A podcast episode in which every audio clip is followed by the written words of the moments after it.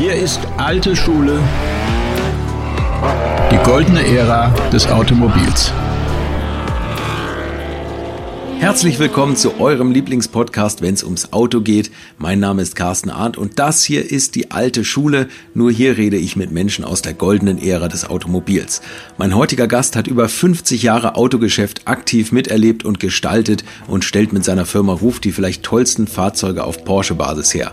Leidenschaftliche Autofans wie Jerry Seinfeld, Modedesigner Ralph Lauren oder Rekordsammler Bruce Meyer freuen sich, wenn sie ein Auto von ihm abbekommen und ich freue mich darüber, dass ich mir das alles mal anschauen durfte durfte. Letzte Woche war ich ja bei Alpina und Ruf liegt nur einen Steinwurf davon entfernt und irgendwie scheint die Luft im Allgäu etwas Besonderes zu beinhalten. Denn ich habe das Gefühl, die Autos, die mit der größten Leidenschaft gebaut werden, die kommen von daher. Alois Ruf heißt der Mann, der diese magischen Fahrzeuge zu verantworten hat und ich werde dieses Funkeln in seinen Augen nicht vergessen, das sich immer zeigt, wenn er von seinen Autos oder von Porsche im Allgemeinen redet. Und diese Liebe zu Porsche jeden Alters merkt man den Fahrzeugen auch an, die aus seiner Halle rollen. Ein Familienbetrieb, der unglaubliche Dinge veranstaltet. Viel Spaß jetzt mit der alten Schule und meinem Gast Alois Ruf. Ich bin ja in zweiter Generation hier und die Firma wird 80 Jahre heuer. Im Oktober wollen wir das feiern. Äh, meine Eltern haben hier begonnen im Jahr 1939, kurz vor Kriegsausbruch. Und äh, richtig los ging es eigentlich erst nach dem Krieg. Und das war die Zeit, als mein Vater sich richtig äh, ja, beweisen und zeigen konnte, was er alles kann. Weil seine Spezialität war immer aus nichts etwas zu machen. Und das waren natürlich die Jahre nach dem Krieg. Äh, es gab noch keine Währung, es wurde alles nur in äh, Naturalien getauscht. Dieselmotor gegen Bausteine, äh, Anhänger gegen Holz für äh, das Gebäude. Und so hat er die Werkstatt gebaut. 1947 und 1948 ist die Werkstatt entstanden. Mhm. Und ich bin 50 geboren und bin dann regelrecht äh, in diese Werkstatt mit reingeboren. Sobald ich krabbeln konnte, war ich bei meinem Vater in der Werkstatt und musste alles sehen und war natürlich von früh bis Nacht dort und voller Schmiere und Dreck. Und am Abend muss man mich immer abbürsten. In der Badewanne, in der Kinderbadewanne. Also sozusagen der Zaubertrank. Ja, ja, genau. Das war, das, genau. war das Öl. Ja, ja. Und, und Ihr Vater war so ein Tüftler, das haben Sie schon gesagt, der hat mal irgendwie einen Bus gebaut. Ja, mein Vater hat einen eigenen Omnibus gebaut. Das war zu einer Zeit, als der Individualtransport, wie man es heute nennt, äh, nicht selbstverständlich war. Äh, die Leute waren glücklich, wenn sie am Wochenende mal mit äh, einem Omnibus irgendwo zu einer Kaffeefahrt äh, einen schönen Platz hinfahren konnten, sei es am Bodensee oder nach München. Und äh, mein Vater hat die Leute dann spazieren gefahren am Sonntag. Man hat ja bis Samstagabend gearbeitet früher, es waren ja sechs Arbeitstage. Mhm. Und äh, Sonntag war der freie Tag und dann hat man genossen. Das waren die Nachkriegsjahre. Mhm. Und äh, mein Vater wollte keinen Bus kaufen und sich mit, mit Schulden da beschweren und, und hat gesagt, nee, ich baue den Bus selber, der kostet immer noch viel, aber ich, ich brauche ein Jahr dazu und dann habe ich einen Bus. Und dann ist es sein Gelegenheitsfahrtunternehmen gewesen. Wissen Sie, er war kein Busunternehmer, der jeden Tag Linie gefahren ist, das wollte er nicht. Ja, ja. Er wollte nur nach Spaß äh, und eigenem Spaß auffahren und war somit auch mit dem Pfaffenhausen sehr gut verbunden. Und denen hat es gefallen. Und gesagt, äh, mein Vater hieß ja auch Alois, gesagt, der Luis muss uns am Sonntag wieder wohin fahren. so, so kam das Ganze zustande. Und ich als Kind mit äh, sechs Jahren durfte das erleben, als mein Vater eines Tages zwei große äh, Schienen reingezogen hat in die Werkstatt und hat gesagt, so, Bub, das wird ein Omnibus, einen Motor haben wir auch schon, den hat er mir auch gezeigt, er hat gesagt, in einem Jahr haben wir einen Omnibus. Und er hat den, den Typ ähm, O312H, das H stand für Heckmotor, das war der erste Heckmotorbus von Mercedes, den hat er quasi nachgebaut, okay. weil das war sein Traumbus. Und, und die, den ganzen Aufbau hat er alles selbst nach seinem eigenen Gusto gemacht. Und äh, das hat mich auch so beeindruckt, dass ich später dann auch gesagt habe, ja wieso, äh, eigentlich muss man vor nichts Angst haben, man kann alles machen, man kann alles Stimmt. anpacken. Also das ist wahrscheinlich das, das, das Erlebnis, was diese Furchtlosigkeit weitergibt. Die Furchtlosigkeit, ja, ja. ja, ja. Vor, vor, Projekten, da kommen wir nachher auch noch drauf, ja, ja, wo man ja auch nicht man, rechnet. Da ne? darf man keine Berater fragen, wissen Sie. Nee, das stimmt, das stimmt. das ist ein guter Hinweis. Ja. Sich, wer sich Motoren- und Autobau selbstständig machen, sie soll das alleine machen. Ja, ne? genau. Ja. Und, und ähm, jetzt, wenn man, wenn man hört, wann, wann der Betrieb gegründet wurde, da gab es Porsche noch nicht. Da gab es Porsche noch nicht. Ja gut, äh, es, es, war natürlich zu der Zeit gab noch kein Porsche bei uns, aber jetzt sind wir wieder beim Omnibus. 1963 äh, fuhr mein Vater mit seinem Bus äh, und wurde von einem Porsche überholt, von einem 356er, mhm. Karmann Hardtop. Ziemlich rares Auto damals. Und der Fahrer verlor Kontrolle und ist in Schleudern gekommen mit dem Auto und ist im Graben gelandet und hat das Auto zweimal überschlagen. Und äh, mein Vater hält an, guckt nach ihm und Gott sei Dank war er in Ordnung, hat ihn noch ins Krankenhaus gebracht zur Untersuchung. Und er hat gesagt, machen Sie sich keine Sorgen, ich habe ein Autogeschäft zu Hause und wir schleppen Ihren Wagen ab. Und wenn Sie sich wieder beruhigt haben, dann telefonieren wir. Und so wurde es gemacht. Und was ist passiert? Mein Vater hat das Auto gekauft. Den haben wir hergerichtet und sind ein Jahr lang gefahren mit dem 356. Und mein Vater hat sich verliebt in das Auto, mein Bruder, mein älterer auch, der durfte schon fahren, der hat schon einen Führerschein gehabt. Und ich als 13-Jähriger natürlich erst recht, das können Sie sich ja vorstellen. Ja. Und äh, dann ist noch was ganz Besonderes passiert, nachdem wir dieses Auto ein Jahr hatten, waren wir in, in München unterwegs äh, auf der Leopoldstraße. Und mein Vater muss anhalten wegen der roten Ampel und kommt der junge Mann, klopft an die Seitenfenster und gestikuliert, wie so ein Fenster runterkurbeln. Ich kurbel auch runter. Sagt er, bitte, bitte halten Sie an, ich muss mit Ihnen sprechen, ich möchte das Auto kaufen von Ihnen. Sagt, das kann doch nicht wahr sein, da ist doch irgendwas Faules dabei. Mhm. Dann reden wir äh, mit dem jungen Mann, hat sich herausgestellt, dass er Student war, der nebenzu Porsche handelt. Und er hat gesagt, er sucht genau einen, einen Karmann Hardtop. Die waren aber in Deutschland extrem rar, mhm. weil die fast alle nach USA gegangen sind. Mhm. Und äh, dann sind wir zu dem in die Studentenbude gegangen holte aus der Pralinenschachtel 11.000 Mark raus. Das war ein Vermögen zur damaligen Zeit. Das umgerechnet 200.000 Ja, das, das kann, man, kann man heute gar nicht mehr umrechnen. Weil, wenn, weil selbst 200.000 haben ja heute keinen Wert mehr. Das, ist ja, das Geld verfällt ja regelrecht mhm. unter den Fingern. Mhm. Verbröselt Aber das, das ist jetzt politisch, da wollte man nichts drüber sagen. ja. Okay, ähm, die Pralinenschachtel holt das Geld raus und wir haben ja keinen Kfz-Brief dabei, wir waren ja nicht vorbereitet, das Auto zu verkaufen. Mhm. Und äh, er sagte, ist kein Problem, äh, Kfz-Brief hole ich bei Ihnen morgen ab. Sie kriegen meinen 356er. Er fuhr ein Reuter Coupé okay. und mit dem durften wir nach Hause fahren. Und wohlgemerkt, die Firma Ruf war ja nicht bekannt. Also wir waren ja Nobody. Es hat ja, es ist ja nicht so, dass er sagen konnte, Firma Ruf kennen wir, wenn das heute jemand macht und es trifft mich jemand in München, dann hat er, ist ja ein gewisser Vertrauensvorschuss da. Ja. ja. Aber das, der hat uns einfach vertraut hat uns das Geld gegeben. Er wusste nicht einmal, ob uns das Auto gehört hat, letztendlich. Ja. Und, und, und dann sind wir mit seinem Porsche nach Hause gefahren. Ja. Und am nächsten Tag kam er, hat einen Kfz-Brief abgeholt und wieder seinen äh, Reuter Porsche, sein Coupé. Mhm. Und äh, mein Vater hat gesagt, sowas habe ich noch nie erlebt. Weil es war ja jedes Auto, das man früher verkauft hat, war immer mit Umständen begleitet, die nicht immer Spaß machten. Also Autos in Zahlung nehmen und Ratenzahlung mhm. und Probleme hin und her, bis so ein Auto verkauft war.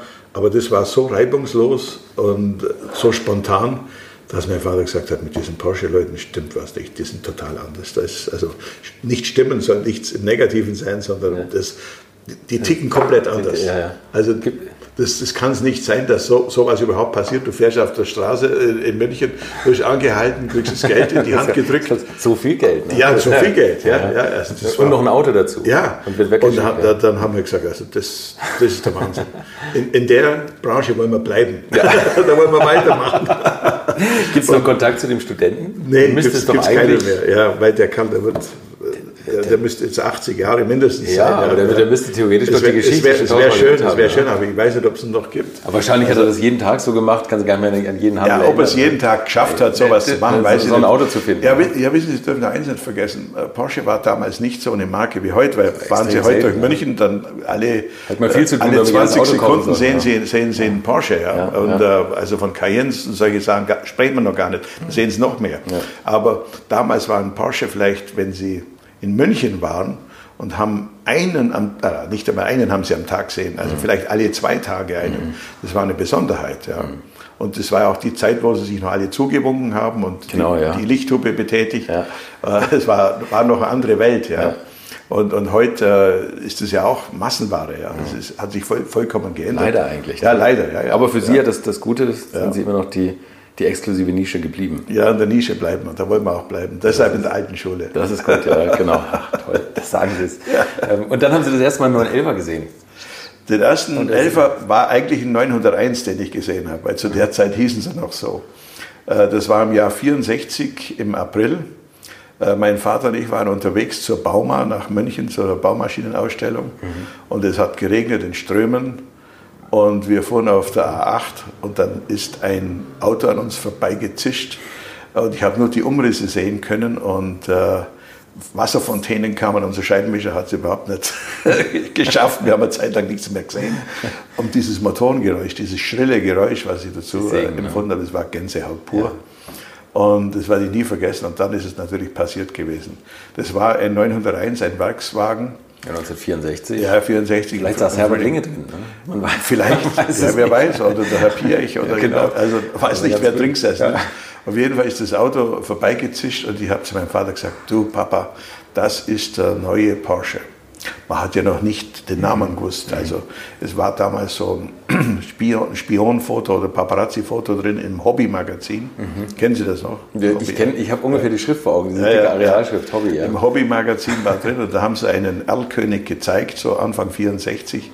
Und da haben sie den Typ 2000 genannt, weil er zwei Liter Hubraum haben sollte. So, okay. Und äh, dann haben sie gesagt, ja, der, der neue Porsche. Also es gab noch keine Modellbezeichnung. Also die, die ist erst äh, rausgekommen, als man das Auto eigentlich als 901 in, in Frankfurt vorgestellt hat. Und das war der 901. Auftrag einfach ne? für, für die Firma Nein, Porsche. nein, nein, nein, nein, das war die Projektnummer. Die Projektnummer, ja, Die meine ich ja, Projektnummer, genau. Ja, der, der, der Projekt, Und die Projektnummer war 901 und Genau. unter diesem Projekt lief das Ganze. Und dann kam ja der, der Fall, dass äh, Peugeot im, im ab, beschwert äh, hat, ne? 1964 Peugeot beschwert hat und gesagt, das könnt ihr nicht machen. Mhm. Die dreistellige Zahl mit der Null in der Mitte, die gehört uns. Und dann hat Porsche ganz schnell noch eine 1 rein, dann war es der 911. Aber intern die, die ganzen Ersatzteilnummern, das ist alles 901. ist immer 901. Das hat sich dann so langsam erst dann in Anfang der 70er Jahre zum 911 entwickelt, also die, die Zahlen, ja, also die, die Ersatzteilnummern und die Nomenklatur.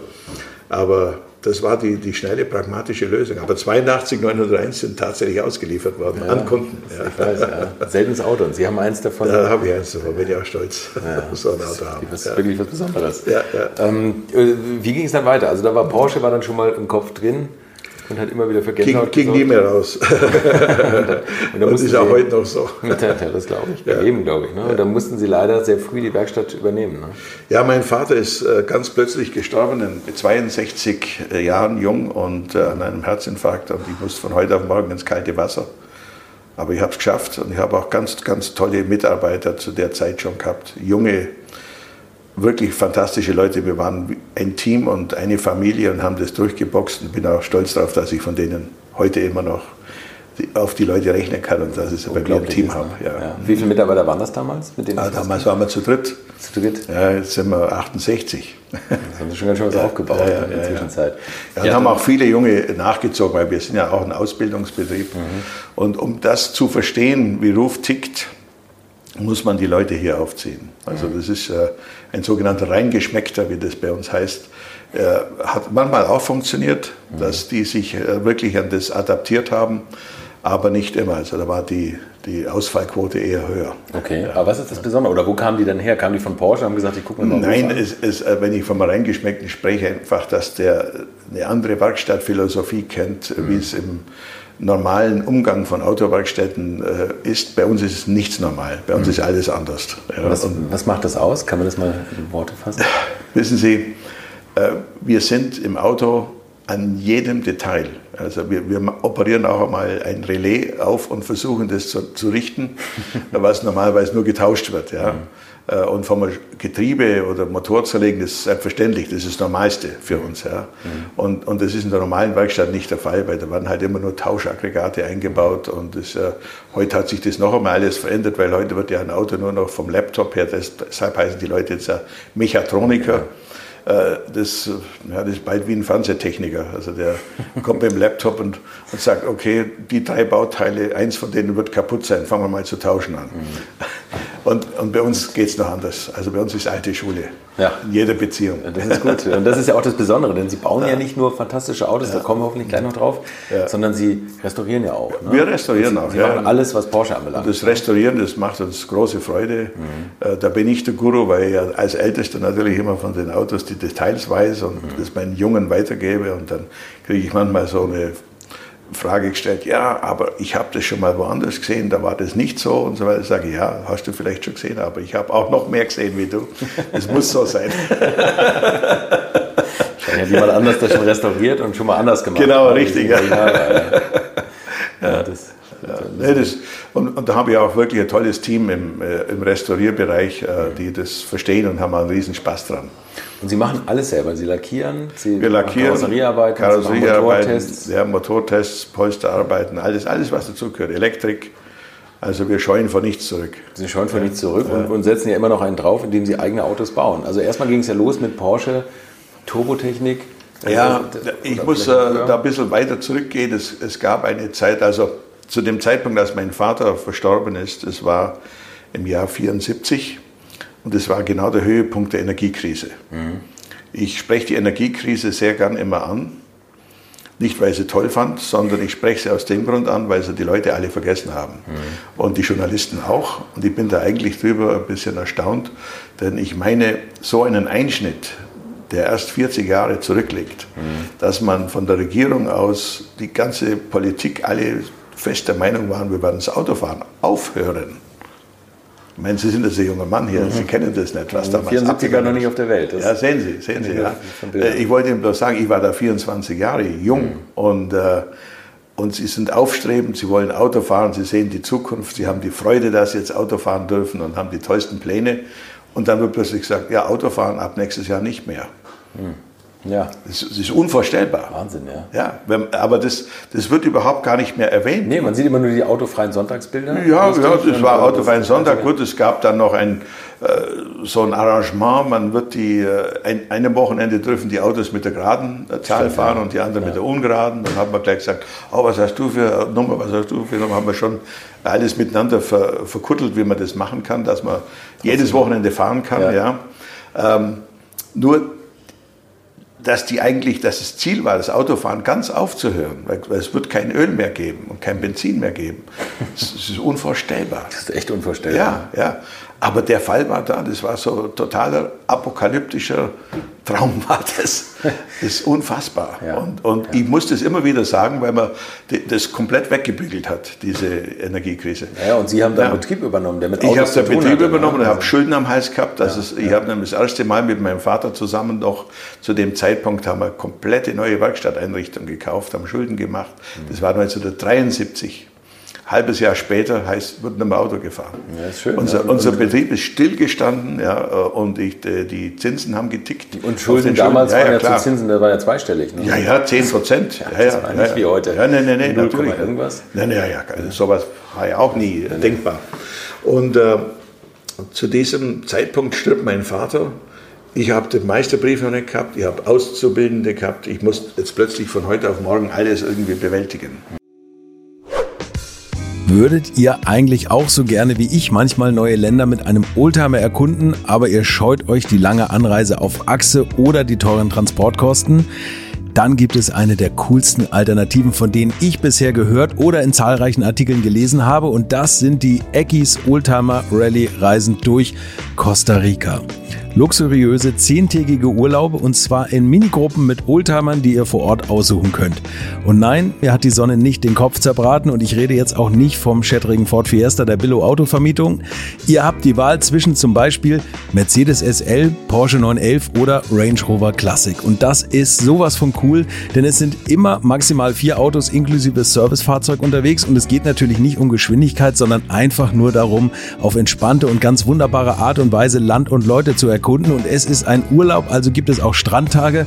Und wer schon mal in Costa Rica war, der weiß, dass es ein sicheres Reiseland ist mit grandioser Flora und Fauna, mit Vulkanen, Regen und Nebelwäldern und irren, irren Stränden. Und mit den Fotos könnt ihr auf Instagram noch die Freunde zu Hause richtig neidisch machen. Ist ja auch nicht ganz unwichtig heutzutage. Schaut es euch auf jeden Fall mal im Netz an. Und als ich das erste Mal auf der Seite war, konnte ich es gar nicht glauben, dass jemand sowas organisiert. Und dann braucht man noch nicht mal den eigenen Klassiker schmutzig zu machen und mit Range Rover oder R107er SL die Landschaft erkunden. Es könnte schlimmer kommen. Es gibt übrigens verschiedene Routen. Mein Tipp wäre die La Carrera Costa Rica und auf der Route werdet ihr mich früher oder später mitfahren sehen. Das garantiere ich euch. So, jetzt hört ihr hier noch die Webseite und da gibt's eine ganz einfache, nämlich rally-rally.com. Und ganz wichtig, Rally wird hier R-A-L-L-Y geschrieben. rally-rally.com. Am besten gleich draufklicken, Seite abspeichern und möglichst schnell buchen, denn es sind kleine Gruppen und Inga und Ingo, die das organisieren, sind wirklich mega nett und Ingo ist auf mich gekommen, weil seine Mitfahrenden immer alte Schule hören. Also Geschmack haben die, die da mitfahren auch und ihr sollt jetzt auch weiter alte Schule hören. Bis bald in Costa Rica. Und dann habe ich das durchgeboxt und dann wurde aber dann doch die, äh, im April 1974 die Sperre aufgehoben, dass man wieder Auto fahren darf. Und dann kam diese sogenannte Richtgeschwindigkeit, die wir heute noch haben. Mhm. Und mehr sage ich dazu nicht. Und das war das beste Los, das die Deutschen gezogen haben in, innerhalb Europa. Alle anderen haben dann eine Geschwindigkeitsbegrenzung gehabt. Ja, ja. Und äh, jetzt ging das Geschäft wieder langsam an mit unseren Autos. Und wir haben uns wieder erholt und haben uns hochgearbeitet. Und jetzt kam Porsche mit einer neuen Idee, den 911 einzustellen. Der 911 sollte keine Zukunft mehr haben, weil ja ein Nachfolger da ist, der 928. Ernst Fuhrmann war das damals. Das war Fuhrmann-Zeit. Ja, ja. Und jetzt gab es einen Aufstand unter den Elferjüngern, die natürlich alle total äh, mit ihrem Auto verbandelt waren. Und die Leute haben gesagt, ja, das, das darf doch nicht sein. Also ich will wieder einen Elfer haben. Herr Ruf, können Sie mir noch einen Wagen bauen? In fünf Jahren von jetzt, wenn es ihn nicht mehr gibt, können wir da eine Karosserie jetzt kaufen und die Einzelteile, dass wir den in fünf Jahren noch zusammenschrauben können. Und ich gesagt, so ja, das, das, ja, ja, das ist eine gewisse Panik gewesen. Ja. ja. Und haben gesagt, ja, natürlich können wir das. Und, dann, und ja, wenn es die Karosserie auch nicht mehr gibt, dann habe ich sie alle beruhigt, dann habe ich gesagt, da brauchen wir einen eigenen. und zwar ja. ohne Regenrinne. Ohne Regenrinne, ja, genau. ja, so kam es letztendlich, ja. Und äh, wir, wir haben dann 1977 haben wir den Ruf Turbo vorgestellt. Das war unser Debüt bei Automotorensport. Erste Erscheinen im Automotorensport war eine Riesensache natürlich. Und, vorher, dann, ganz kurz, vorher ja. noch diesen einen Sauger, den haben Sie, da haben Sie Leistungskits verkauft von 180 auf 217. Das war 78. Okay. Ab 78, ja. das kam dann gleich nach dem, äh, Ach, nach dem Turbo. Okay, ja. okay Das war der erste. Und dann mhm. gleich im Frühjahr, April 78, haben wir den SCR vorgestellt mhm. und der hat eingeschlagen wie eine Bombe. Also weil der, der SC, müssen Sie sich vorstellen, das war schon ein reduzierter, ein gehandicapter 911 und äh, die 911-Fahrer haben natürlich alle Leistung gesucht. Die waren ja von ihrem Carrera-Motor vorher 210 PS gewohnt mhm. und jetzt gab es nur noch 180 ja, PS. Und dann haben wir diese 217 PS-Variante vorgestellt, der SCR, und das war ein Riesenhit. Da haben wir innerhalb von fünf Jahren über 200 Autos umgebaut. Ja, ja Wahnsinn. Ja, ja. Und in der Zeit haben wir dann auch die Werkstatt erweitert und neu gebaut, also die Werkstatt, die Sie jetzt hier sehen. Mhm. Und äh, so ist das Ganze gewachsen und weitergekommen und dann kam Anfang der 80er Jahre haben wir uns äh, mit Porsche geeinigt, wenn wir äh, Autos bauen, die sehr stark technisch verändert sind, dann treten wir als eigener Hersteller auf. Okay. Auch wegen der Rechts, Rechtsseite, dass keine Ansprüche an Porsche kommen könnten im Falle eines äh, Produkthaftungsfalles. Ach, das ist der Grund. Also war auch, mit, ein, mit, ein, mit ein Grund, ja, dass man eine ganz klare rechtliche Trennung zwischen einem Ruffahrzeug und einem Porsche-Fahrzeug vornimmt. Ah, verstehe. Und das ja. war für Porsche aber soweit sonst okay? Ja, das war okay. Und nach diesem Status arbeiten wir heute noch. Also das hat sich nicht geändert. Wir bauen ungefähr 30 Autos im Jahr und die tragen eine Ruffahrgestellnummer, die beginnt mit W09, nicht mit WPO. Mhm. Und da muss man immer vorsichtig sein, weil halt so viele Autos angeboten werden als sogenannte Rufautos, die eigentlich vielleicht nur ein paar Teile dran haben, seien es Räder, ein Auspuff, mhm. und dann wird es gleich als Rufauto angeboten, sondern ein echtes Rufauto muss mit W09 beginnen. Steht ja auch im Fahrzeugbrief. Steht auch im Fahrzeugbrief, ja. ja. ja. Was, ist da, was ist da die Hürde, wenn man das als Hersteller anmeldet? Also wie viel muss man am Auto verändern? Soll ich das kurz... Nein, nein, das passt schon alles, ja. Wie viel muss man da am Auto verändern, dass, dass die Hersteller auch sagen, so jetzt, jetzt macht ihr mal euer eigenes? Ja, man muss ähm, also am Antriebsaggregat äh, und an, äh, an Fahrwerksteilen und so weiter schon gravierende Maßnahmen machen, dass, mhm. dass man das als eigener Hersteller dann durchführen kann. Okay. Und das haben wir eben beim Kraftfahrtbundesamt angemeldet in Flensburg und äh, sind seit 81 ein eingetragener Hersteller. Ruf, die ja. Creme de la Creme der Porsche. Ja, wir sind, wir sind da, dadurch äh, schon also, muss ich sagen, da bin ich auch stolz drauf, dass unsere Autos einen sehr hohen Werterhalt haben. Ja, das ist und, wahrscheinlich und, das billigste Auto zum Fahren, ne? wenn man es kauft, 30 Jahre behält und dann zum zehnfachen Preis verkauft. Ja, so sieht es mittlerweile aus. Ja. Und dann, dann kam, kam eben unser CTR im Jahr 87. Äh, der hat damals diesen Weltrekord mit der Hochgeschwindigkeitsfahrt erreicht mit 342 Kilometern. Das wurde von Road Track damals äh, inszeniert. Und das hat uns dann auf die, die Weltkarte gebracht. Und dann, dann war die ganze Welt plötzlich da. Ein unfassbares Auto. Ich habe damals, da war, ich, da war ich noch recht jung, elf Jahre alt, da habe ich eine VHS-Kopie von einer Kopie von einer Kopie, Kopie von illegalerweise, die war nur noch verpixelt, aber ich habe dieses gelbe Ding da in der Mitte. Also heute kriegen sie bessere. Heute kriege ich es auch. Bei YouTube findet man es ja auch. Ne? Aber das ist unfassbar, wie oft ich diese, dieses Video angeguckt habe. Ja, ja. Mit dem äh, Stefan Rosa war der Vater. Ja, ja, der ne? Stefan. Das, ja, ja, ja, genau. Der, mhm unfassbar, dieser ganze Style, auch aus heutiger Sicht, ne, mit den weißen Socken. Wissen Sie, der, der Stefan Rosa ist ja so scheu und er will seinen Namen nie erwähnt haben. Er ist einer meiner besten Freunde, die ich habe und äh, wir, wir haben 40 Jahre eine Love and Hate äh, Beziehung, also, aber nur im positiven Sinne. Ja. heute, heute sind wir Grumpy Old Men Together. Ja. Kennst du den Film? aber der kommt ja auch aus so einer Lederherstellerfamilie, ne? Den ja, sicher. Ja, ja. ja, ja, das berühmte rosa Leder. Das ja, war genau. jedem Porsche drin und jedem Mercedes. Als es noch gute Leder gab. Ja, das war die, die Lederdynastie aus Deutschland. Mhm. Der Connolly aus, aus Deutschland oder genau, der Poltrona Frau. Ja, ja, krass, genau. ja. Und so, und der ist das Auto immer gefahren oder mhm. der, ist, der hat die Testfahrten für Sie gemacht? Der, der hat die Testfahrten gemacht, aber das ist natürlich auch eine Sache der Leidenschaft. Also er ist ein, ein 911 äh, Leidenschaftler durch und durch und mein größter Kritiker und somit äh, hat es auch immer dazu geholfen, dass man gute Autos auf die Straße gebracht hat. Aber die Leistung muss man auch auf die Straße bringen. Leidenschaft ja, ja, alleine ja, reicht nicht, ein bisschen Können gehört auch dazu. Mhm. Sie sind dann mit dem, mit dem Wagen, also das Video ist wirklich unfassbar. Also allein schon, wo Sie das, ich glaube, Kesselchen rauffahren mit ja. durchdrehenden Rädern bei 100 km/h, wo, die, wo, der Rauch nur aus den Radkästen so rauskommt. Das, das ist ja. unvorstellbar. Sie sind mit dem Hubschrauber drei Runden mitgeflogen und haben ja, also zusammengeschnitten. Der, der, Film, äh, das war ja eigentlich nur ein Nebenprodukt, der, der Nürburgring-Film, weil wir sind, wir haben damals eine Videokassette machen wollen als, als Präsentation der Firma Ruf. Mhm. Und dann sagte Stefan, ja komm, eigentlich sollte man schon ein paar gescheite dynamische Bilder zusammenkriegen, dann sollte man zum Nürburgring fahren. Dann sage ich, ja, okay, fahren wir. Dann sind wir zum Nürburgring gefahren und haben wir genügend Reifen gekriegt von Dunlop. Und das waren so Ausschussreifen, die ja, man kaputt fahren durfte. mehr haben sie gebraucht. Ja, ja. Und, und dann äh, sagte Stefan, wir bräuchten auch eine gescheite Aufnahme von oben, weißt du, und da gibt es den, den einen Hubschrauberpiloten, mit dem haben wir schon öfters gefilmt, der ist da sehr gut, der kennt den Nürburgring sehr gut und äh, Zielke und dann sage ich, ja okay, den, den äh, engagieren wir. Dann kommt er, der Stefan, äh, am ersten Drehtag, sagt, du, ich habe da noch eine Idee, eigentlich gibt es vielleicht ein paar Leute, die Interesse hätten, den ganzen Nürburgring zu erleben im Video. Mhm. Ich sage das ist doch viel zu lang, also wer will da die zehn Minuten da äh, durchhalten und, und das, oh, da kann es schon sein, dass es ein paar gibt, ein paar Verrückte.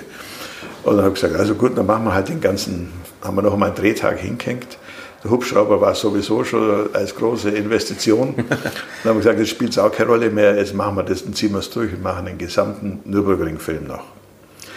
Und unsere Präsentation war fertig, die hat vielleicht fünf Szenen vom Nürburgring gehabt und das war der Film, den wir unseren Kunden alle zur Verfügung gestellt haben. Und dann gab es den zweiten Film, das war der Nürburgring, auf der Grün und Helle. Und der Film war eigentlich der Film, der alle mitgerissen hat. Und der ist heute noch ja. der Klassiker. Ja. Und wir haben in den Anfang 90er Jahren haben wir sogar einen Preis gewonnen als besten Automotive-Film von, von der englischen Presse. Und äh, wir sind, mit dieser Film hat auch den Nürburgring weltbekannt gemacht, weil mhm. der Nürburgring war immer ein Geheimtipp, mhm. weil der war im Ausland nicht bekannt. Die Leute wussten meistens nicht, wo er war. Die haben gemeint, er ist bei Nürnberg. Und ja, ja, Stimmt, das, das, genau. das passiert immer noch, passiert immer noch. Ja. Und äh, es war kein Verständnis für den Nürburgring da, so wie es wir als Deutsche hatten. Ja. Und der hat ihn wirklich internationalisiert, dieser, dieser Film. Also hat einen großen Beitrag gebracht. Und das ist für den Nürburgring. Film, ja. Äh, das, jetzt, wo Sie auf dem Nürburgring gedreht haben, das habe ich mich manchmal gefragt. Ähm, Rennsport war nie ein Thema für die Firma Ruf. Ne? Wissen Sie, bei der Firmengröße, wie wir es immer waren und wie wir es auch heute noch sind, ist das Problem, wenn Sie Rennsport betreiben, haben Sie die besten Leute entweder am Rennauto. Mhm und nicht da, wo, es der Kunde eigentlich sein Auto machen lassen will bei uns. Und dann ist der Kunde derjenige, der am Schluss eigentlich darunter leidet und irgendwann die Geduld verliert. Und das ist für mich ein Grund gewesen, dass ich gesagt habe, nein, in der Firmengröße kein Rennsport. Oder wir gehen ganz in Rennsport. So wie es Porsche Kremer gemacht hat. Ja, der hat nur Rennsport gemacht. Dann, dann funktioniert das, dann kann man das durchziehen. Aber wenn Sie das so nebenbei machen, und dann kommt diese, diese Droge Rennsport ins Spiel. Oh, ja, also dieses Wochenende haben wir verloren, bloß weil jetzt da dieser Reifen kaputt ging. Aber das nächste das Wochenende wird es nicht mehr sein, da gewinnen wir. Da war das nächste Mal der Gaszug gebrochen, dann war es halt diese Kleinigkeit. Mhm. Und, und so geht es halt immer weiter. Das macht schnell den Namen kaputt. Ne? Es kann auch einen Namen kaputt machen, obwohl sie nicht schlecht sind. Das, mhm. Sie sind ja wegen dem nicht schlecht. Schauen Sie, Eben, wenn genau. Daimler-Benz Formel 1 fährt und gewinnt jahrelang nicht, ja, ja. wegen dem waren das keine schlechten Autos. Nee, Aber genau. auf dem Formel 1-Kurs waren sie halt nicht gut. Mhm. Und das Gleiche passiert mit Ferrari mal und das Gleiche passiert mit allen anderen auch. Ja. Also das ist ganz normal.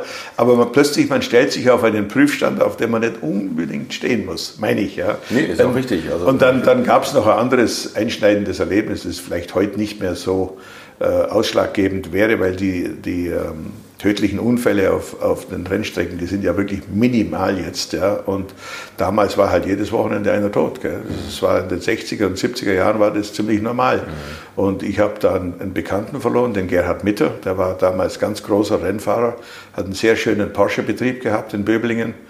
Und äh, wie ich das miterlebt habe, wie der gestorben ist, und dann ist der ganze Betrieb zusammengebrochen. Dann dachte ich mir, na, das, das, da lässt Finger weg. Also das hat mich als junger Kerl, da war damals 19 Jahre, war ich, als das passiert ist, das hat mich schon sehr, sehr beeindruckt und nachhaltig beeindruckt. Umso toller, dass man jetzt diese schönen Straßenwagen hat, wo sie auch ja. so viel Sicherheit einbauen. Also das ist ja eigentlich, deswegen ist bei mir die Frage so aufgekommen, es sind ja so viele Rennsportelemente drin, mhm. also mit ihrem versteckten Überrollkäfig, den sie da, den sie in die Autos einbauen, ohne dass man ja, das sieht. das stabilisiert die Karosserie und mhm. gibt ihnen zusätzlich Sicherheit. Ja. ja. Und die Motoren, die sie, die sie bauen, die wahnsinnig gut halten, bei extrem mhm. hoher Leistung. Ne? Ja, ja. Äh, wie, wie machen Sie das, wenn Sie die Motoren, sagen wir jetzt mal, tunen, ohne dass Sie Tuner sind, aber wenn Sie die Motoren aufbauen oder neu aufbauen? Ja, wie, ist da so ein Testablauf? Oder wie? Ja gut, also das sind immer die, das gleiche Einmaleins, das Sie verwenden. Das ist Hubraum, machen Sie, oder Ladedruck höher. Und, aber dazu müssen Sie halt die Thermo... Seite mit be, äh, betrachten, dass sie sagen, okay, wenn ich jetzt mehr PS aus dem Motor raushole, habe ich mehr Abwärme, kriege ich die Abwärme weg. Beim Luftgekühlten sind sie da hier mehr eingeschnürt als beim Wassergekühlten. Beim Wassergekühlten haben sie dann größeren Spielraum. Deshalb sind wir inzwischen auch wassergekühlt. Ja. Auch wenn luftgekühlt riesig toll ist, ist ganz klar. War das für Sie Flug ja. oder Segen, als Porsche da umgestellt hat? Ach. Oder haben Sie gesagt, endlich sind Sie darauf gekommen? Nein, nein, nein, nein, nein, das, das habe ich nicht gesagt. Also mir hat die, das, das Luftgekühlt schon immer gefallen. Das war schon was Besonderes. Und man ist ja doch auch in die Region von 550, 580 PS, soweit haben wir es ja geschafft mit dem Luftgekühlten. Und das war schon mal nicht schlecht. Also da kann man Auto schon ganz gut bewegen. Oh, das ist so ein toller Satz. Das ja. war schon mal nicht schlecht, kann man ganz gut bewegen. Es geht um 580 PS. Ja, ja. ja, und, und äh, dann, als die Wassergekühlten gekommen sind, also für die normalen Straßenautos, die ja, da war die, Wasser, die Wasserkühlung war halt, glaube ich, eine, eine Vorgabe für Porsche für die Zukunft, um die ganzen Gesetze einhalten zu können. Mhm. Ja. Aber vielleicht gibt es einmal noch, noch Möglichkeiten, dass wir vielleicht doch noch mal einen Luftgekühlten bringen. Glauben Sie? Ja, also ich, ich hab's, im Hinterkopf habe ich es noch. Sie für sich, aber nicht ja. Porsche. Nee, Porsche da, nee, das, das, das, das ist vorbei. Ja. Aber das ist jetzt auch wieder diese Furchtlosigkeit. Das, Sie, Sie sind ja, also was ja unfassbar ist bei einem, bei einem Betrieb, wie sagen, mit, mit etwas über 60 Leuten, Sie haben einen eigenen Motor entwickelt. Ja, wir haben einen, einen Achtzylindermotor gemacht, einen wassergekühlten der noch im Schränkchen ist. Also da werden wir schon noch mal weitermachen an dem Motor, aber wir mussten zwischendurch jetzt mal den auf Eis legen, weil andere Projekte vorgingen. Zum Beispiel der neue CTR 2017, den wir jetzt auch Anniversary nennen oder Jubiläumsmodell. Mhm. Das ist zum 30-jährigen Jubiläum von unserem CTR, vom Yellowbird. Ah ja, das wollte ich vielleicht sagen. Da haben wir ja nur 29 Autos gebaut. Von Yellowbird. Vom Yellowbird, aber es gibt ihn 80 Millionenfach in den Videospielen. 80, stimmt, 80 genau, Millionen Exemplare. Ja. 80 Millionen Videos sind verkauft worden.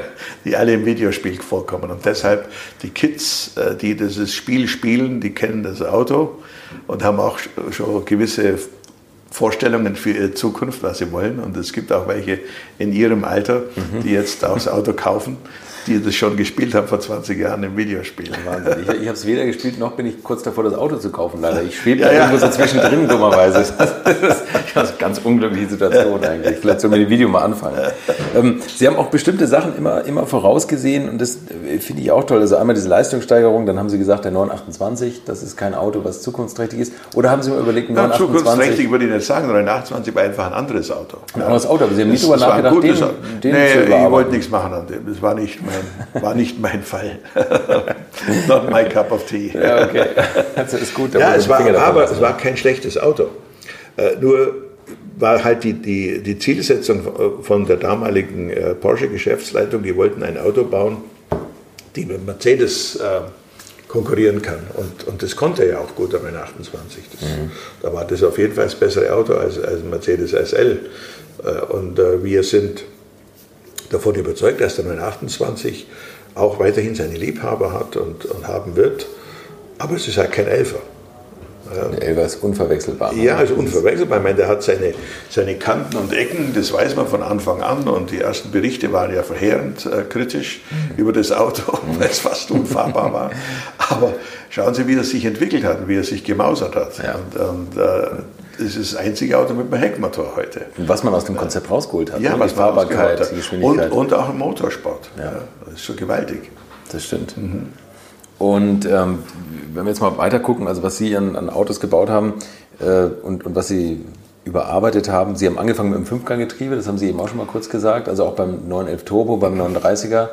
Waren ja. Sie der, der gesagt hat, da muss ein Fünfganggetriebe rein, was Porsche nicht hinbekommen hat zu der Zeit oder nicht hinbekommen ja, wollte vielleicht? Die wollten ne? es nicht hinbekommen, weil die, die waren, haben eine andere Philosophie vertreten. Die haben gesagt, der, der 39 ist ein Auto, das ist so teuer, das wird von älteren Herren gekauft und die wollen da nicht mit fünf Gängen rumrühren und, und der Motor hat ja ohnehin so viel Drehmoment, äh, der, der braucht keinen fünf, fünften Gang. Also das war eine Betrachtungsweise, die man haben kann, die, mhm. aber die haben halt die Kunden nicht geteilt in den meisten Fällen, weil das Vierganggetriebe, sie haben immer das Problem gehabt, in, im falschen Gang zu sein.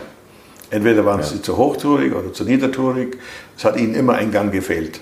Und äh, das haben wir eben 1977 mit unserem ersten Ruf Turbo schon praktiziert. Da haben wir ein Fünfganggetriebe äh, in diesem Fahrzeug gehabt und das hat der Presse sehr gut gefallen. Das war also die Automotorsport, die waren damals begeistert mhm. äh, von der Lösung. Und dann haben wir ein eigenes Getriebe konzipiert auf der Basis vom 930-Getriebe, weil das 930-Getriebe eben von der Auslegung der Zahnräder und von den Wellen für dieses hohe Drehmoment von dem Motor ausgelegt war.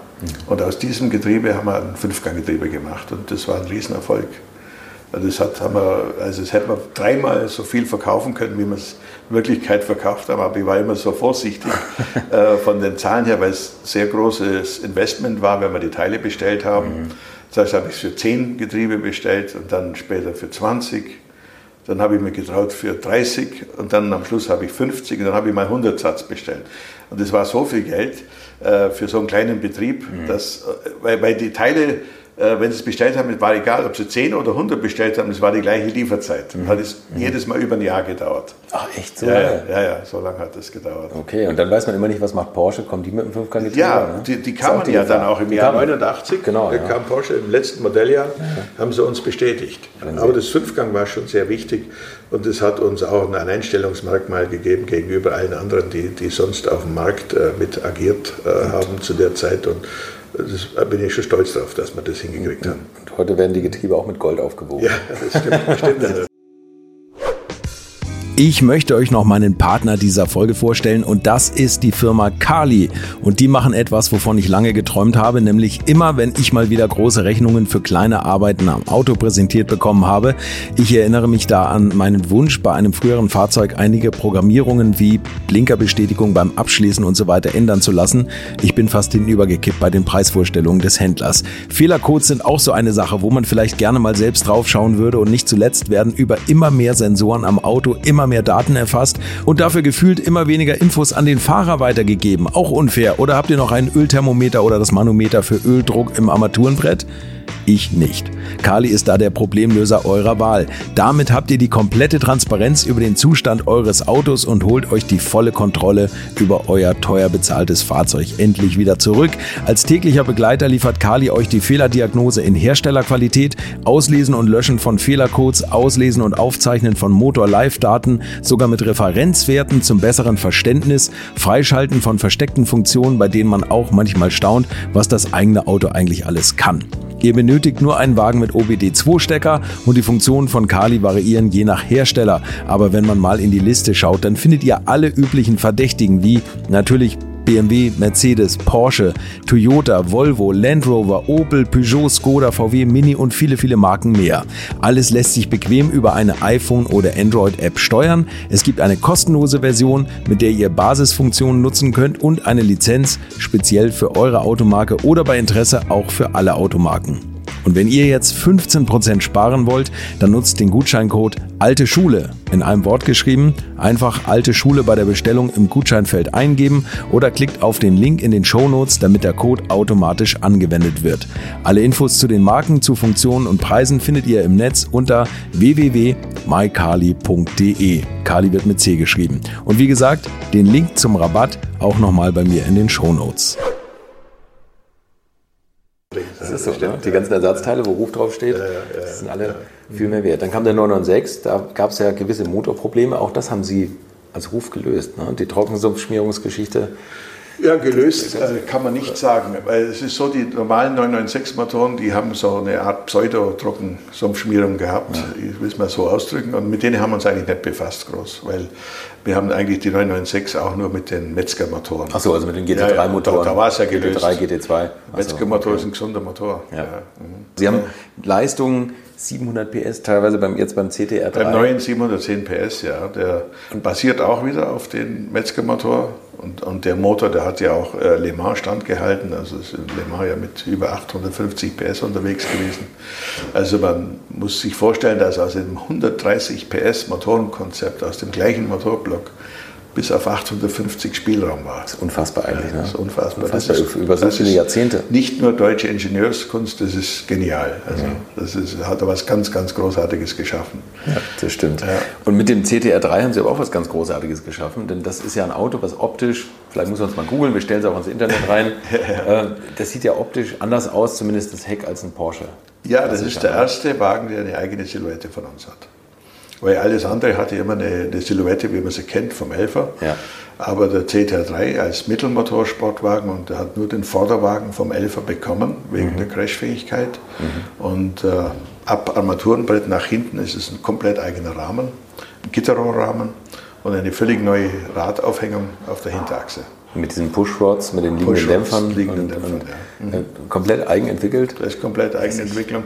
Und dann haben wir eben auch einen äh, Einfluss von einem guten Freund von mir, ein Designer, von Mr. Thomas Freeman, mhm. äh, der auch das Thema 911 lebt und Porsche lebt. Dieses ganze Thema hat auch mal früher dort gearbeitet, mhm. als junger Designer und dann hat er sich weiter, äh, ja, also berühmtestes Auto ist der TT, den er gemacht hat. Ah, okay. Ja, ja. TT. Und äh, er war aber, also sein Herz tickt nur für 911 und äh, er hat eben bei uns das Design und diese, diese Linienführung für diesen CTR 3 geschaffen und ausgeübt und verfeinert im Detail und umgesetzt hat sein früherer Chef der im Ruhestand war zu dem Zeitpunkt, der Mr. Richard Soderbergh. Okay. Ja, leider nicht mehr unter uns ist. Aber die, die zwei haben mehr oder weniger dieses Auto geschaffen in der, in der Form. Und er hat ja Kurven, die man äh, vom, vom weiblichen Körper kennt, die wir alle schätzen. Mhm. Das sieht fantastisch das, aus. Das ja. wollten wir dem Auto eben auch was, was Dauerhaftes geben. Und er ist jetzt zwölf Jahre alt. Und er ist gut alt geworden, gut gealtert, wie man Super, sagt. also Sie sehen immer noch top aktuell aus. Ja, sieht Und ähm, den stellen Sie auch noch her, oder? Den kann man bestellen? Den kann man noch bestellen. Wir werden noch zwei Autos bauen, dann sind wir komplett mit 30 und dann. 30 Stück. Ja, ja. Was kostet einer? Äh, 780.000. Und wie viel haben Sie davon im Jahr gebaut? Also, also zwei. Haben, mal haben wir acht gebaut in einem Jahr und dann haben wir wieder fünf und so im Laufe der Jahre sind die so gewachsen. Das heißt, das ist schon auch ein riesengroßer Aufwand, das ist schon eine Baustelle. Das ist ja auch wirklich eine unfassbare Investition, auch ein eigenes ja, Heck zu ja, entwickeln, ja, einen Motor, die ganzen Teile bauen zu lassen, für die kleine Stückzahl. Ne? Für die kleine Stückzahl. Das, das, war das Ihre Idee, dass Sie gesagt haben, jetzt müssen wir mal was Richtiges machen? Ja, Oder? wir wollten halt, wissen Sie, der, der CTR, der erste kam 87, dann 97 kam der CTR 2 mhm. und 2007 kam der CTR 3. Das, so in diesen Zehner-Rastern haben wir immer wieder ein neues Auto gebracht. Und jetzt, 2017 dann, kam der CTR Anniversary oder Jubiläum. Mehr Leistung. Und der kommt jetzt, das ist jetzt die große Aufgabe, dass wir den bauen in den nächsten drei Jahren. Ich werde immer wieder natürlich darauf angesprochen, weil er, er hat die, die klassische Form mhm. vom klassischen Elfer, Und die Form hatte ja auch unser CTR, Yellowbird, mhm. 1987. Und die haben wir beibehalten, aber es in jedem Detail verändert. Da hat ein, Mo ein Monocoque aus äh, Kohlefaser und eine Crashzone vorne und hinten aus äh, Leichtbaustahl. Und das ist ein völlig neues Auto. Was planen Sie in Zukunft? Irgendwas auf Porsche 992-Basis? Sie haben einen fantastischen Wagen auf 991-Basis, ein, ein Turbo, der rauskam, bevor es den Original-Turbo gab. Ja. Ja, das gut ist der RT12 und dann, das war noch 997. Dann haben ja. wir den RT35 gehabt, der war auf 991. Genau. Und äh, mit dem 992 habe ich noch keine konkreten Pläne. Wir sind so beschäftigt mit unserem ehrgeizigen Projekt, werden Sie dann gleich sehen. Das gucken wir gleich an. Wir machen Fotos und ja. ich freue mich. Ähm, ja, Mensch, dann bedanke ich mich für die ja. Zeit, die Sie sich genommen haben. Ja, das hat mir auch Spaß gemacht. Beeindruckend. In der alten Schule zu sein. Ja. Und, äh. Dort fühle ich mich wohl. Ja, das, das merkt man und das äh, bleiben, Sie, bleiben Sie dem treu. Und glauben Sie, die alte Schule hat Zukunft. Ich bin davon überzeugt. Ja. Wobei, Sie machen auch Elektroautos. Vor zehn Jahren haben wir schon, also elf Jahre. Machen, schon machen Sie das, verfolgen Sie Ich habe noch ein Elektroauto. Das war jeden Tag äh, zwischen meiner Wohnung, äh, zwischen dem Haus und, und hier und der Firma. Aber verfolgen Sie das mit dem E-Ruf noch? Ist das noch nein, nein, nein, nein, das machen jetzt die großen Jungs. Damals haben es wir als Mini-Firma gemacht. Und wir haben 15 Autos mit Siemens zusammengebaut, das war ganz toll. Haben uns damals alle belächelt, äh, weil wir ein Elektroauto machen. Keiner hat uns ernst genommen. Aber ein Elfer mit Elektromotor macht auch Spaß. Also es fährt toll, ist keine Frage. Äh, ich glaube auch, dass das Elektroauto die Zukunft haben wird. Es wird nur nicht in dieser Masse kommen, wie es jetzt alle prognostiziert gestern, habe ich was nee. gehört, von 10 Millionen Autos in den nächsten fünf Jahren. Wird nicht funktionieren, ne? Nee, das glaube ich nicht. Glaube ich auch nicht. Das glaube ich nicht, aber man darf es auch nicht ähm, unterschätzen, das äh, Thema immer runterzudrücken vom Elektroauto. Ich bin jetzt vorige Woche wieder in Los Angeles gewesen. Äh, es vergeht keine 20 Sekunden, bis sie wieder ein Elektroauto gesehen haben. Ja, das überwiegend das Tesla. Das ist ein großes Thema. Ne? Ja. Ja. Also das, die kommen auf die Straße in Mengen und in Massen, das ist unglaublich. Aber es ist halt immer noch ein reiche Leute-Auto. Ne? Also die so ein bisschen ja. Greenwashing betreiben. Ich, find, ich glaube, für die, für die Massenelektrifizierung müssten es viel mehr, viel kleinere Autos geben. Ja, wissen Sie, das Problem ist, das reiche Leute-Auto ist durch die Batterie natürlich. Ja klar. Bestimmt, weil die, teuer, Batterie, weil die Batterie so teuer ist. Ein Verbrennungsmotor können Sie wesentlich billiger produzieren als genau. die Batterie. Und wenn ich mir das erlauben darf, da jetzt noch für die Zukunft äh, eine Prognose zu machen, meiner Meinung nach müsste die Infrastruktur komplett umgestellt werden, dass ähm, ein Induktionsleiter in den Straßen laufen würde, dass man mit einer ganz kleinen Batterie mit jedem Auto auskäme, mhm. um auf die E-Straße zu kommen oder Induktionsstraße. Und die Hauptstraßen fährt man einfach. Ja, ja, so müsste es sein, aber das ist natürlich Zukunftsmusik. Mhm. Aber der Staat hat uns ja genügend abkassiert mit der, äh, mit der, mit der Kraftstoffsteuer. Und ja. wenn sie das Geld hergenommen hätten, um diese Induktionsschleife, dann wäre es ja leicht finanziert wenn, gewesen. Wenn die EU die Maut erlaubt hätte, hätten sie es sicher gemacht. Ja. jetzt ja sagen. Der leider okay. auch nicht funktioniert. Ja, Fahren Sie nur Ihren 500e eigentlich? Sie wissen aber viel über ich, mich. Ich hatte, ich hatte mal einen und ich habe hab da immer so viel gegoogelt, da bin ich mal irgendwann auf Sie gestoßen. Ja, Sie waren lachend. Mein 500e ist jetzt zehn Jahre stillgestanden mit äh, Rostblümchen. Und jetzt habe ich ihn äh, hergerichtet und der wird gerade zusammengebaut. Echt? Den sehen Sie dann gleich. Meiner ist geklaut worden. Sie nach, haben auch einen Nach vier Monaten. Habe ich ewig nachgesucht. Aber in, in Norddeutschland? Ja, ich habe ich hab in München gewohnt erst. Ja. Da hat er noch gehalten und dann bin ich nach Hamburg gezogen und nach zwei Wochen war er weg, vor der Tür geklappt. Der war nur vier Monate alt. Ja, na, na, er war älter, aber ich habe ihn nur vier Monate gehabt. Sie haben ihn nur vier Monate gehabt. Also das war nur ein kurzes Vergnügen. Zwei Jahre habe ich danach gesucht. Das war, oh. war ein bisschen doof. Oh. Aber ich suche wieder. Zwei letzte Fragen noch, ja, ganz kurz, ja, ganz schnell ja. zu beantworten. Einmal, äh, wenn Sie dem 20-jährigen Alois Ruf einen Tipp geben könnten, was würden Sie anders machen? Was würden Sie ihm raten? Gar nichts die tollste Antwort. wenn, wenn jetzt dann final irgendwann mal der Sprit ausgeht, was ja immer schon seit Jahren prognostiziert wird, was ja. nicht passieren wird, ähm, und man rollt in das letzte 50 Liter Fass Öl oder Sprit auf dem Hof, wie verbrennen Sie das? in welchem Auto und auf welcher Strecke? Oh, da nehme ich mir den CTA her. Ach, toll. Nehmen Sie mich mit, bitte. Ja, da haben wir aber nur einen halben Tank, der kann nämlich 105 Liter fassen. Da haben wir Pech. Müssen wir, müssen wir schon warm laufen lassen, manuell, und dann ja. fahren wir eine schnelle. Okay. Und er hat mich tatsächlich noch auf eine Ausfahrt in seinem Kohlefaser-Überauto Ruf CTR Anniversary mitgenommen und 710 PS auf 1200 Kilogramm. Ich kann euch sagen, das fühlt sich schon ganz attraktiv an. Ein 900.000 Euro Loch im Portemonnaie fühlt sich bei mir leider nicht ganz so gut an und so wird es wahrscheinlich bei der einen Ausfahrt bleiben. Aber ich habe gut aufgepasst und mir das Gefühl gemerkt und hin und wieder denke ich beim Einschlafen dran zurück. Und um Überautos von Porsche geht's ja auch in der nächsten Woche. Mein Gast dann ist nämlich Dieter Röscheisen und dessen Popometer war maßgeblich für die Abstimmung des Porsche 959 verantwortlich und wahrscheinlich hat niemand mehr Kilometer in diesem heißesten Auto der 80er zurückgelegt. Wenn ihr immer schon mal wissen wolltet, wie man vor knapp 40 Jahren Supersportwagen abgestimmt hat und viele weitere Geschichten aus dem Porsche Testalltag hören wollt, dann freut euch auf nächsten Donnerstag. Bis dahin macht's gut und viel Erfolg beim Sparen auf euren Ruf Porsche. Infos, Bilder und alles Wissenswerte unter der Internetadresse www.alte-schule-podcast.de. Alte Schule ist ein Podcast aus den WakeWord Studios.